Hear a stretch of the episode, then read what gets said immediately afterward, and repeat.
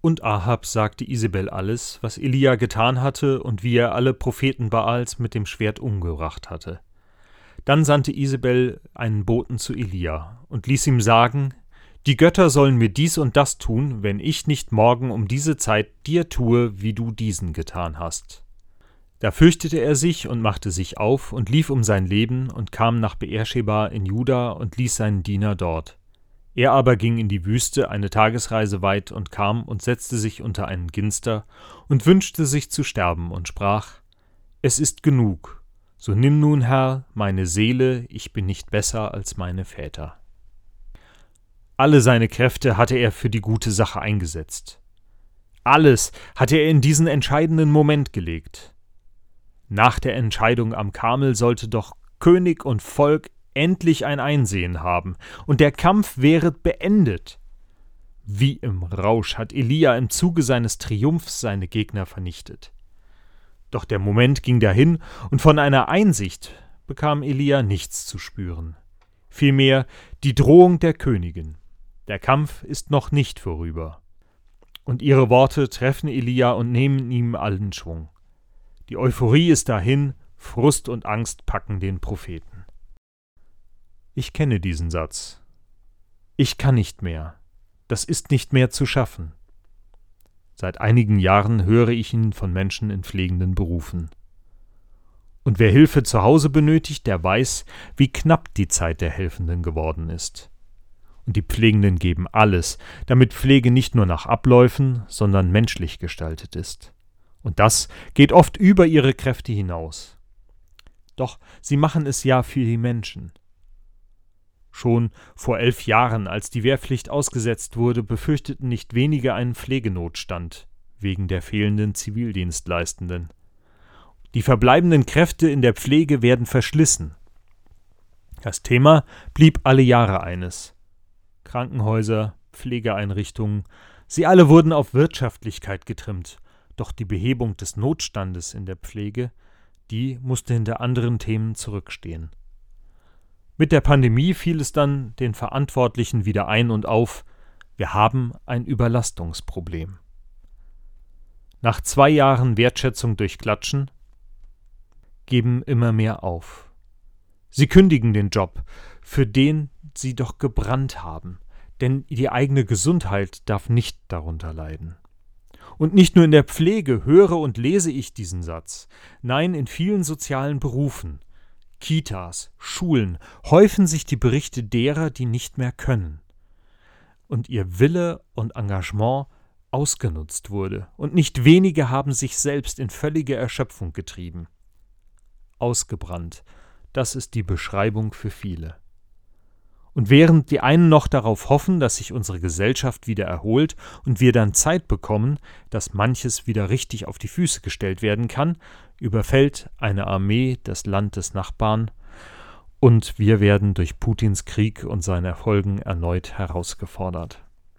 Es ist genug. So nimm Herr meine Seele, ich bin nicht besser als meine Väter.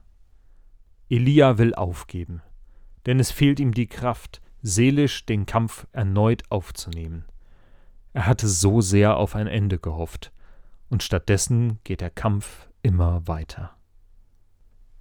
Und er legte sich hin und schlief unter dem Ginster. Und siehe, ein Engel rührte ihn an und sprach zu ihm, Steh auf und iss.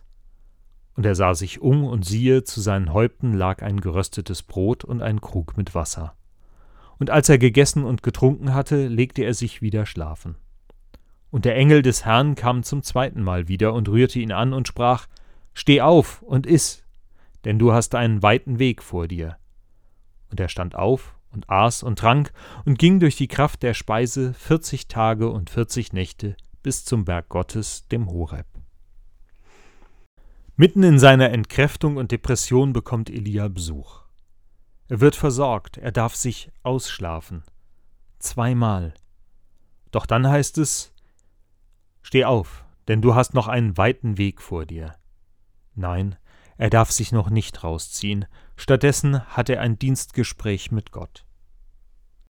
Und er kam dort in eine Höhle und blieb über Nacht.